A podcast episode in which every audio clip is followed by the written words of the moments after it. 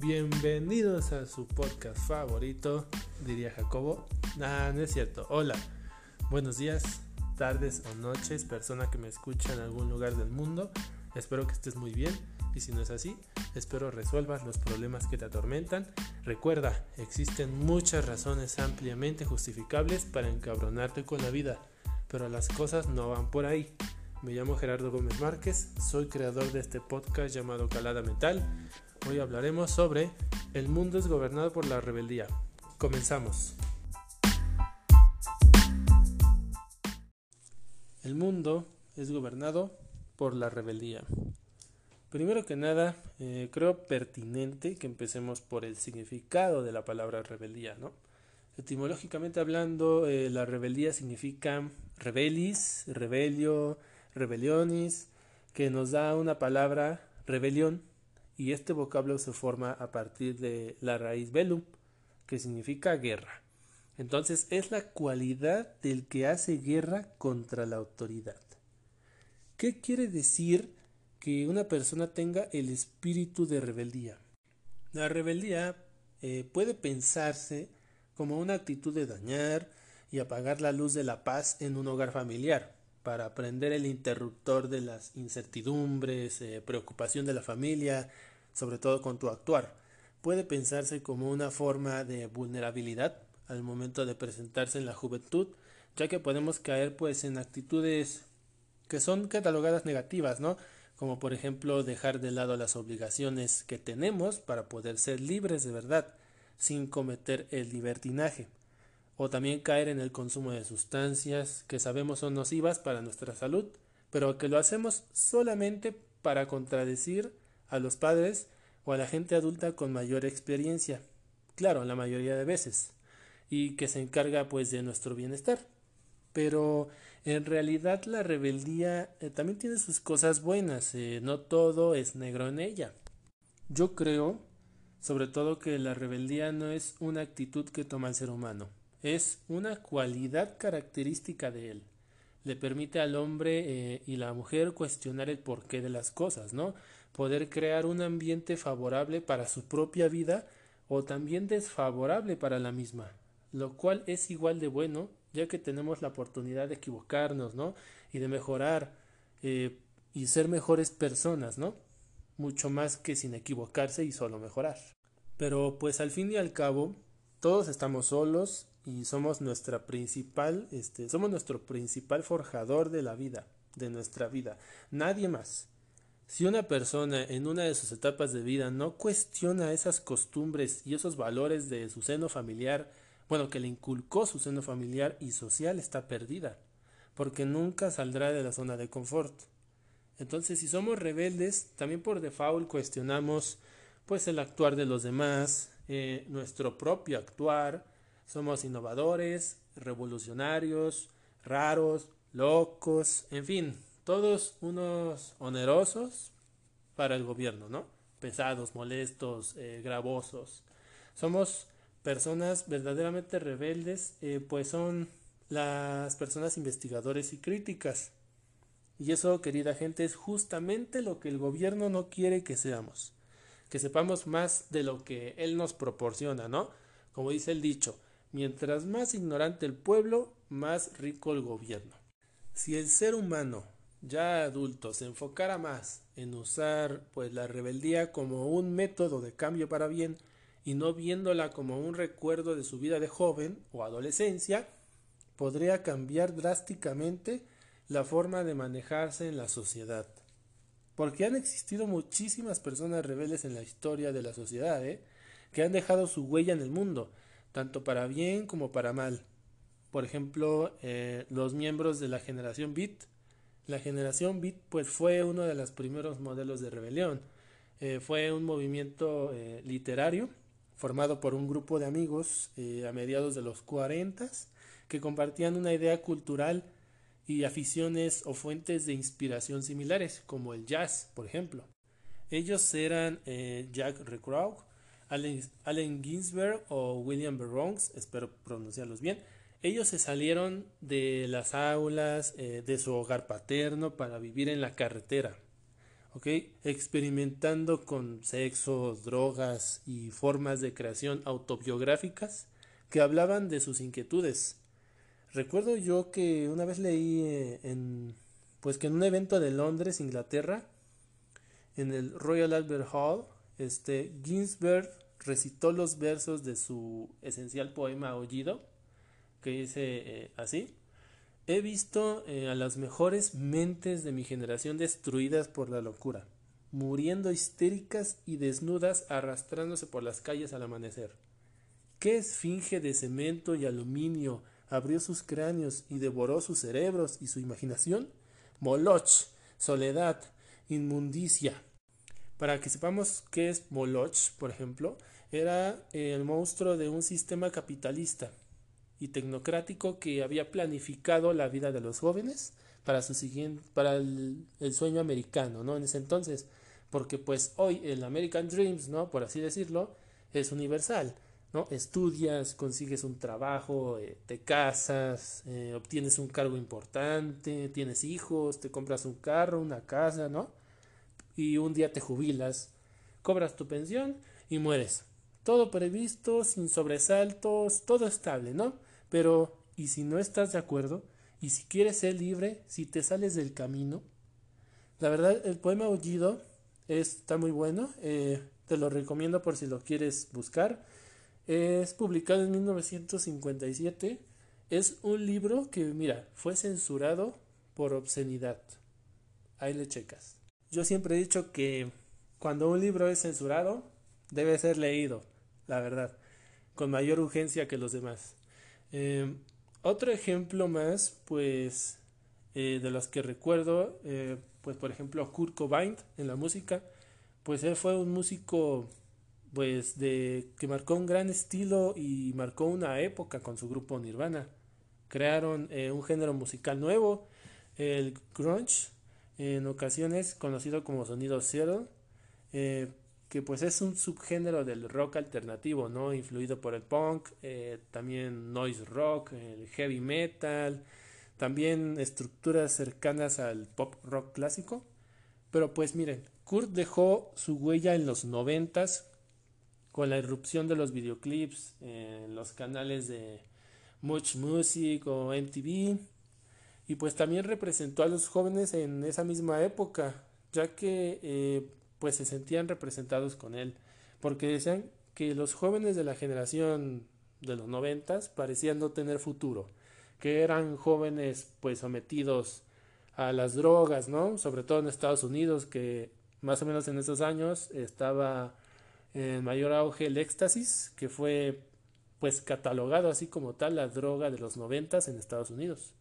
Y pues Cobain llegó a, bueno, Cobain llegó a demostrar eh, que no era cierto, que no todos los jóvenes, a pesar de sus debilidades, por ejemplo, él que era pues un músico muy antisocial, eh, depresivo, tenía ataques de ansiedad, eh, pues podían lograr algo en su vida, ¿no? Y yo la verdad no soy de los noventas, para nada, pero pues sí he escuchado canciones de él y me he interesado por, por su vida y se me hace algo muy grandioso que lo consideren como pues una figura para la generación joven de los noventas, porque como quiera eh, ayudó yo creo a mucha gente sin él saber. Y pues puedo mencionarte a muchas personas más, ¿no? Que cambiaron el mundo y que fueron considerados rebeldes, ¿no? O inadaptados a una vida social común en su tiempo, ¿no? Por ejemplo, Susana Sarandon eh, es otro ejemplo, es una mujer que tiene ahorita ya una edad entre 73, 74 años, más o menos, no recuerdo muy bien, pero pues por ejemplo ella dice que tuvo problemas en la escuela por haber, por haber preguntado preguntas inoportunas, ¿no? Sinceramente yo que estudio la licenciatura en educación primaria, digo que siempre la escuela debería ser un lugar abierto, ¿no? A cualquier pregunta que tengan los niños, a cualquier pregunta, ya sea pues la más inoportuna posible, ¿no? Tanto en adolescentes o en adultos igual, sobre todo en la adolescencia creo que es muy importante que la escuela sea abierta porque pues un adolescente está entrando a una etapa entre que es niño, y entre que quiere cosas de adulto. Entonces es muy importante que pregunte lo que quiera y la escuela no debería estar cerrada a eso, ¿no? No debería tener fronteras en cuanto al diverso pensamiento y actitud que puede presentar un ser humano, pero, pero bueno, ¿no? Eh, también pues confesó eh, Susana que fumaba marihuana, ¿no? En fin, era eh, una rebelde y en la actualidad, o bueno, siempre ha sido una persona activista, una persona que es caracterizada por no callarse lo que piensa, caiga quien caiga, ¿eh? Y es un ejemplo en serio muy grande de rebeldía.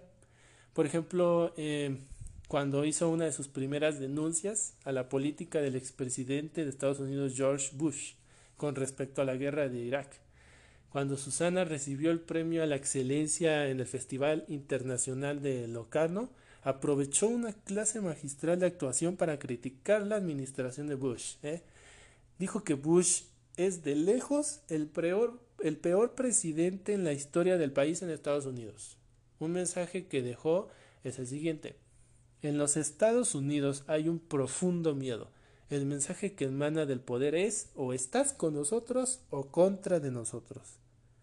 Díganme si esto no es de una persona rebelde una persona que dice las cosas tal y como son y que les apuesto a que muchos de ustedes, al igual que yo, si son de México, alguna vez se preguntaron el porqué de estos partidos políticos, ¿no? ¿Por qué siempre hay una, una necesidad de pelearse por el poder? ¿Por qué no podemos tener una competencia sana por el gobierno del país y posteriormente quien gane, pues, felicitarlo y apoyarlo, ¿no? Porque pues cuando gana un partido, ¿qué es lo que significa en la administración? personal que es despedido porque era del anterior partido eh, y de esta manera pues se pierde mucho progreso que se venía logrando hasta ahora. Pero bueno, es cosa política, yo la verdad no sé mucho, pero como una persona que vive en México y lo ve, puede hablar de ello. Eh, y ahora justamente hay otro ejemplo muy claro, ahorita hablando de, de México, la independencia del país. Es claramente otro ejemplo de rebeldía. Un movimiento que fue pues incitado no por Miguel Hidalgo, Ignacio Allende, eh, Juan Aldama, etcétera, etcétera, ¿no? Que fueron creo que 15 personas, este, en total los que iniciaron el movimiento, porque, porque pues eh, la corona española imponía este, impuestos muy altos. Entonces, pues esas 15 personas tuvieron el valor de armar un movimiento sin instrucciones militares y con muy pocas armas. Y conforme pasó el tiempo, en cuatro meses se formó un ejército de 100.000 hombres con 95 cañones, ¿eh? entre criollos, indios en situaciones de esclavos, mestizos. Y pues entonces estas personas nos dieron eh, a la tarea se dieron a la tarea de pensar en un México libre del orden español y hacer algo al respecto. ¿Ok? Y quién sabe, imagínense, ¿qué sería de México ahorita si no hubiera pasado eso, si no hubiera existido esas personas que dijeron vamos a rebelarnos, ¿no? No sabremos decir qué estaríamos haciendo ahorita. Me viene muy este, a la mente una frase que dice, el inconformismo es un derecho y la, la libertad una necesidad humana. Esto pasémoslo a la actualidad. ¿Cuántas veces los padres son incapaces de comprender lo que pasa por la cabeza de un hijo? ¿Es la exigencia y rigidez académica el mejor modelo para conectarse con la creatividad, el punto de vista o el estilo de la vida? Porque miren, la juventud es la etapa vital en la que pues descubrimos nuestra propia identidad, ¿no? Cuando cuestionamos, cuando nos revelamos, eh, y así pues, imagínense, imagínense, si esto no pasa, muchas veces eh, los jóvenes, yo igual me incluyo, nos este, asociamos o ponemos como en pedestal a bandas de música, bandas anónimas y no sé, o vestuarios, ¿no? Vestimenta, un, un gusto musical, ¿no? Y por ejemplo, eh, en su tiempo, ¿no? Los punkies, los hipsters, los, los heavies o rockabilles, los moods, ¿no? Pero bueno, mira, es más, por si no te ha quedado claro, el ser humano ha avanzado en base a la rebeldía. Desde el descubrimiento del fuego, alguien tuvo que darse a la tarea de decirle a su mamá que estaba inconforme con lo que comía, ¿no? En una plática tal vez, me lo imagino, le pudo haber dicho, eh, se puede comer mejor el sabor, se puede comer mejor la comida, ¿no más? De alguna forma. Imagínate que, pues, este pedazo de carne pueda tener un sabor diferente, ¿no? Y la mamá le haya dicho, ¿cómo crees? Eh, ¿Estás loco? Cómetela así y ya no estés chingando, ¿no? O de alguna, de alguna forma así, ¿no? Y así salió el fuego, ¿no? Me imagino que, no sé, ese chico o chica descubrió el fuego en base a una casualidad. Empezó a jugar con rocas y pum, ¿no? Chocándolas, se formó algo extraño y dijo, eh, pues no sé, lo que ahora conocemos como chispas.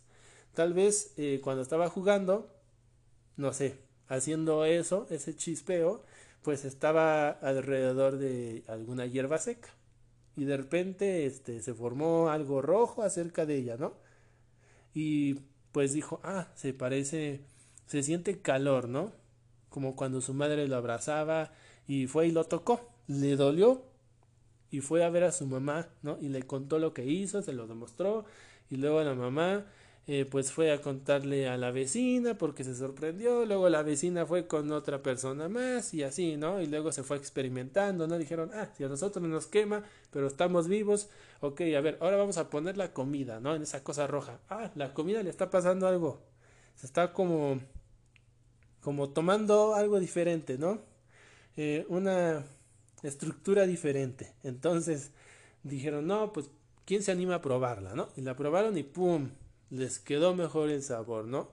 Alguien más hizo lo mismo, pero ahora dijo, ah, lo voy a dejar más tiempo, ¿no? Experimentó, lo voy a dejar más tiempo en, en la cosa roja. Y se hizo negra, ¿no? Se lo comió y digo, ah, no, esto no me gusta, está, sabe mal. Entonces, ahí Ahora lo conocemos como cocer la carne mediante el fuego y si se nos pasa se quema, ¿no? Es algo que me acabo de inventar, pero pudo haber sido algo eh, parecido a eso cuando se descubrió el fuego. Y cuando el ser humano pues después se convirtió en nómada, pasando de las cavernas, pues, ¿qué quiere decir esto, no? Sin un lugar fijo para vivir, eh, no sé, tal vez en el mismo caso alguien salió rebelde y dijo, ¿y si mejor nos quedamos a vivir aquí ya? Y de seguro alguien le dijo, no, eso no está bien, siempre nos hemos movido, bla, bla, bla, bla, bla. ¡Pum! Llegó el descubrimiento de la cerveza y el, el embriagamiento, ¿no? El hombre, pues se puso a beber, ¿no? Se volvió sedentario y agricultor por lo mismo del vicio y para no, este, pues perder ese líquido, ¿no? De la cerveza. Entonces se quedó, empezó a cultivar, se volvió sedentario. Pero bueno, en fin, el mensaje que te quiero dejar pues es que la rebeldía es parte esencial de la vida del ser humano. Es el primer movimiento para, dar origen a un nuevo descubrimiento. No es 100% una cualidad del ser humano que le lleva a la autodestrucción. También es una característica que le lleva a formar su propio criterio mediante la negación y apropiación de todo lo que existe en el mundo. Es la forma que tenemos tanto de descubrirnos mediante la pelea en busca de un poco de libertad, descubriendo nuevas cosas y celebrando logros, pero también es algo de, también es como autodestruirnos en la misma búsqueda, apostando pues por el peso, más bien aplastados por el peso que tiene la sociedad en nuestro actuar. Y pues bueno, me despido. Fue un gusto hablar para ti. Espero no haberte, haberte aburrido y gracias por permitirme tu tiempo. Eh, te quisiera recomendar un libro titulado Rebeldes, una historia ilustrada del poder de la gente, que decía que todos podemos ser héroes, ¿no? Es un libro que pasa eh, revista a luchas pretéritas y que ahonda en una tensión eh, para transformar el mundo y cambiar la vida. No es eh, necesario tener ningún talento, dice el libro, ¿no? Para construir un mundo mejor. Porque la historia ha estado llena de hazañas colectivas, como la independencia de México. Y aunque siempre nos la hayan eh, contado desde el punto de vista de, del protagonismo solitario, ¿no? de, pequeños logros o grandes revoluciones eh, que surgieron de una lucha común, de una corriente formada por personas que uniendo su empeño hicieron que las cosas cambiaran y a menudo sin violencia, pero a veces con un solo gesto eh, espontáneo que cobró fuerza simbólica y tuvo consecuencias felices. Yo te recomiendo que lo cheques, es un muy, buen libro y pues espero que te haya gustado este episodio eh, con todas mis trabas al hablar. Estaré mejorando. Y, si es así, pues no dudes en compartirlo con tus amigos. Eh, recuerda que lo más bonito que puedes hacer es regalarle a alguien eh, un conocimiento nuevo. Nos vemos en el siguiente episodio. Hasta pronto.